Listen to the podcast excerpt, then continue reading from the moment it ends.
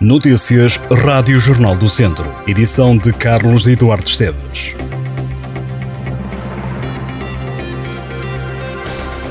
As urgências pediátricas da Unidade Local de Saúde Viseu de Lafões vão estar encerradas de sexta-feira a domingo entre as 8 da noite e as 8 da manhã, a partir de 1 de março. O Jornal do Centro sabe que não haverá constrangimentos, quer nos internamentos, quer nos partos ou no serviço de neonatologia. O encerramento das urgências deve-se à falta de médicos para preencher a escala do mês de março.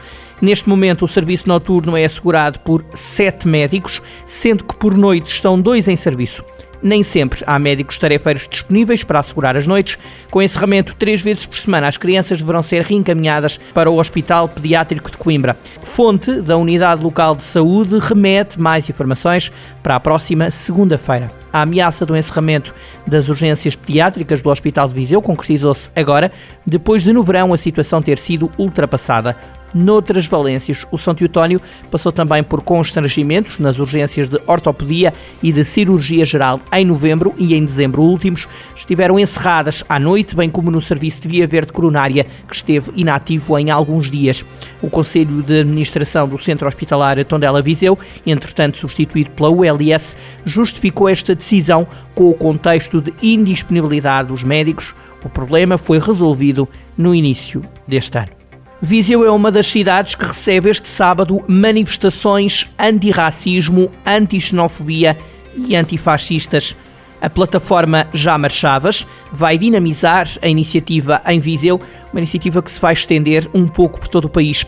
Por Viseu, o Parque Aquilino Ribeiro é o local da manifestação a partir das 3 da tarde. A ação é promovida a nível nacional por um grupo de 64 coletivos que reivindicam um país e o um mundo mais inclusivos e interculturais. De acordo com o Grupo de Ação Conjunta contra o Racismo, esta organização está a convocar todas as pessoas que acreditam na democracia para uma grande manifestação nacional de luta contra o racismo.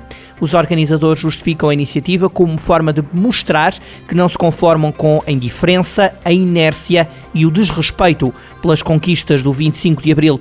Os manifestantes defendem que é urgente que todas as forças políticas democráticas assumam publicamente compromissos muito claros para combater o racismo, a xenofobia e a islamofobia que afetam diretamente a vida das pessoas racializadas e comunidades imigrantes. No futebol distrital continua a jogar-se a divisão de honra. O campeonato maior do futebol sénior do distrito vai para a jornada 22. Os jogos começam todos às 3 da tarde de domingo. São eles Sátão Lusitano de Vilmoinhos, Voselenses Nespreira, Valdaçores Sinfães, Nelas Oliveira de Frades, Paivense Ferreira de Aves, Sampedrense Moimenta da Beira, Lamego Rezende, Penalva do Castelo Mangualde e Castro Daire Canas de Senhorim.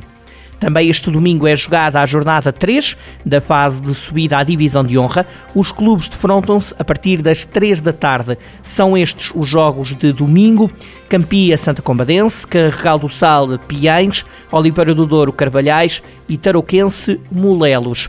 Na taça da primeira divisão distrital há vários jogos para seguir. Quatro grupos entram em ação também a partir das três da tarde de domingo. No grupo A, Silgueiros, Boaças e os Ciências Vila Meirense. No grupo B, Viseu United Alvite e Arcos Cesurense. No grupo C, Cabanas de Viriato Valmadeiros e Travanca Santar.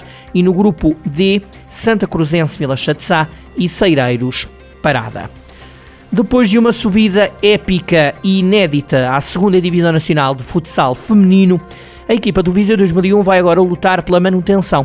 As vizienses terminaram a Série Norte da primeira fase em sexto lugar num grupo de oito clubes. Agora é hora de reunir esforços para não voltar a cair no campeonato distrital. Sobre o percurso feito até agora, o treinador das vizienses, Roger Nunes, defende que houve um comportamento positivo. Para a próxima fase, o Viseu 2001 já sabe que tudo começa do zero.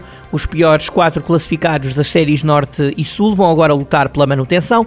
Os últimos três descem aos campeonatos distritais. A acompanhar o Viseu 2001 na luta pela manutenção estão Casa do Povo do Freixo, Gulpilheira, Quinta dos Lombos, Gafanha, Juventude Oriense, Lusitânia de Lourosa e União Parchalense. A análise e a divisão do treinador do Viseu 2001, Roger Nunes, pode ser lida ao detalhe em jornaldocentro.pt. A batalha pela manutenção começa para o Viseu 2001 com uma jornada fora de casa, diante do Gafanha. A segunda ronda é em casa contra a Juventude Oriense. Este sábado é apresentado o novo livro de José Eduardo Arimateia. Chama-se A Lesma Arrasta-se. Esta segunda obra poética aparece depois de Livro Venenoso, lançado em 2019. A leitura comentada do livro está marcada para as 5 da tarde no auditório do Instituto Português do Desporto e Juventude.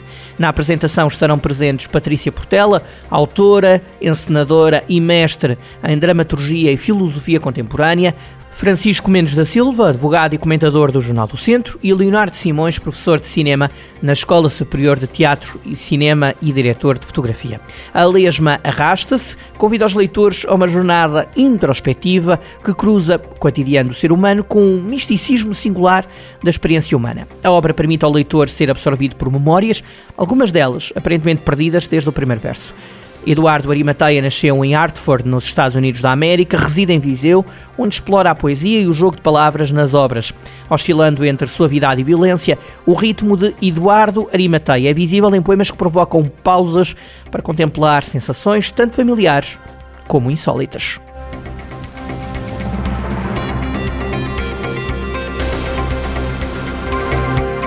Estas e outras notícias em jornaldocentro.pt.